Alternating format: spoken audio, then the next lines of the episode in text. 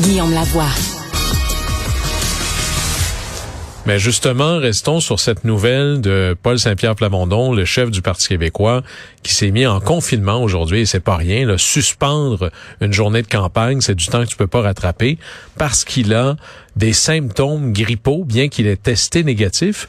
Et vous l'avez peut-être vu dans vos milieux professionnels, dans vos milieux familiales, c'est certainement arrivé dans ma famille à moi, c'est-à-dire d'avoir des symptômes grippaux, même très là, sévères. On pourrait même penser qu'on a la COVID, mais on teste un négatif quand même comment est-ce qu'il faut lire ça? Qu'est-ce qui, qu'est-ce qui se passe avec tout ça? Est-ce que ça nous prend plus de mesures sanitaires? Est-ce que nos tests sont pas assez bons?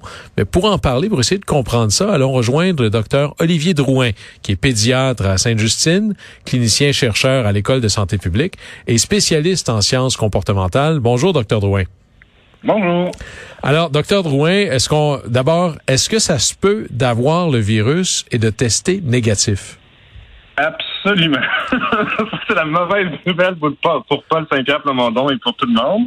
Euh, et vous vous souvenez, peut-être un an, un an et demi, quand on a eu finalement accès aux autotests, euh, puis quand il y a eu la décision du gouvernement d'arrêter de faire des tests spéciaux, le, le, point principal qu'on duquel on avait peur, c'est justement le fait qu'on peut avoir des, des faux négatifs, ce qu'on appelle. Donc, on est vraiment malade, on a vraiment le, le virus de la COVID-19, mais le test est négatif. Donc, ces tests-là sont pas parfaits.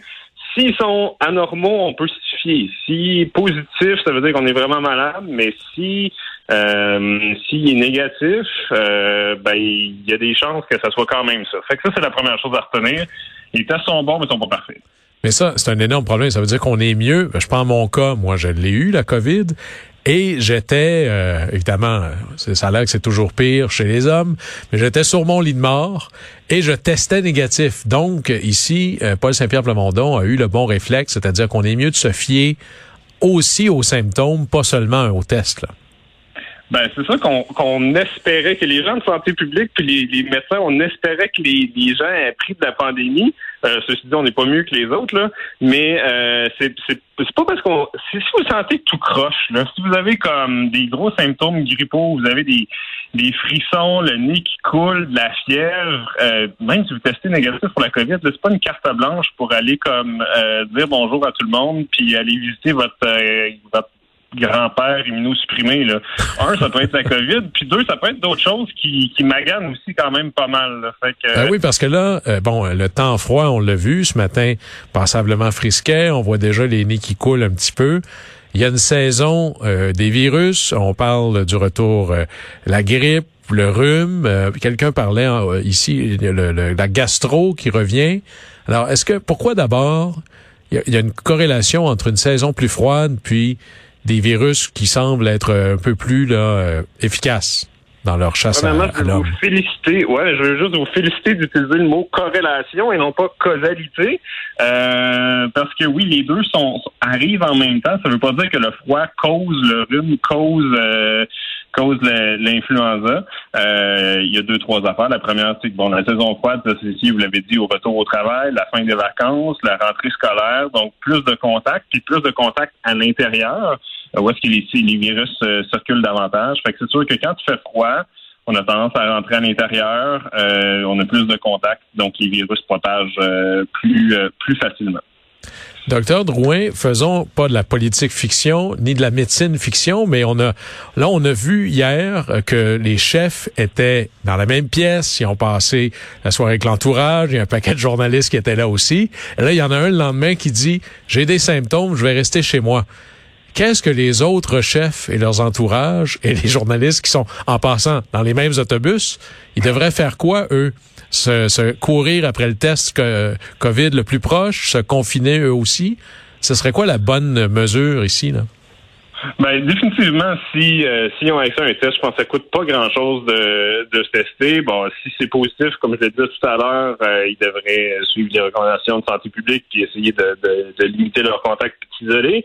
Si c'est négatif, mais d'y aller selon ses symptômes. Euh, c'est certain euh, bon, il y a toujours une, une, phase dans la maladie où est-ce qu'on euh, on n'a pas de symptômes, on a peu de symptômes, on est quand même contagieux.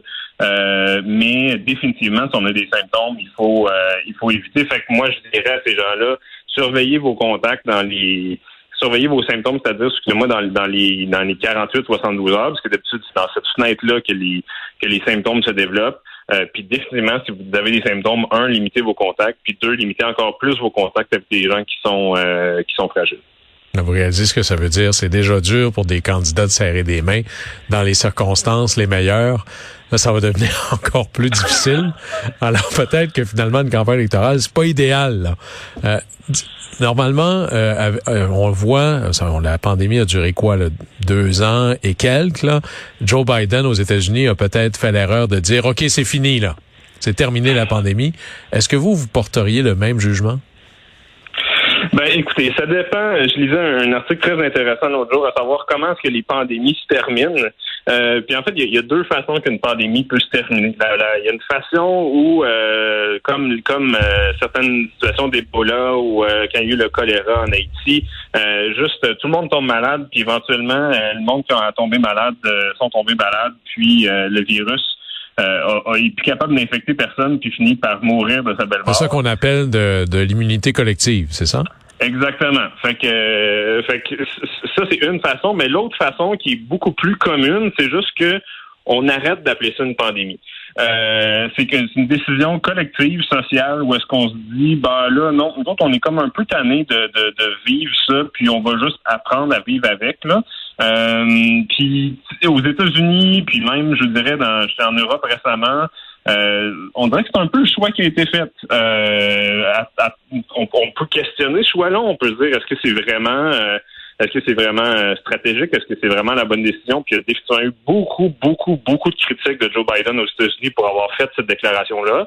Euh, mais mais il n'y a pas tort en ce sens que c'est une façon de finir la pandémie, c'est d'arrêter d'appeler ça une pandémie, puis d'arrêter d'agir comme si on était en pandémie. Euh, ceci dit, ça n'empêche pas que le virus circule, ça n'empêche pas que les gens décèdent. Euh, puis c'est ça, faut, faut prendre ça, euh, faut faire attention aux, termes qu'on utilise. Euh, mais pour monsieur, madame, tout le monde, euh, ça, ça, ça change pas le risque d'être infecté, puis ça change pas euh, le risque de tomber malade, malheureusement. Des fois, j'ai l'impression que ça a l'air d'un épisode de, de, Yes Minister où, pour réduire les effets du chômage, on requalifie les certaines personnes pour pas qu'ils soient dans les statistiques. Alors, peut-être que vous l'avez trouvé, docteur Drouin, la manière d'arrêter la pandémie. Cessons d'appeler ça une pandémie. Mais, blague à part... Je que c'est ma, ma suggestion, mais c'est une façon de le faire. ben, blague à part. Merci beaucoup, euh, docteur Olivier Drouin, pédiatre à Saint-Justine, de nous avoir un peu démêlé dans les symptômes, tester négatif, ça se peut. Quelles sont les procédures que l'on doit appliquer dans ce cas-là? Merci beaucoup d'avoir été avec nous. Au plaisir. Merci à vous. Au revoir.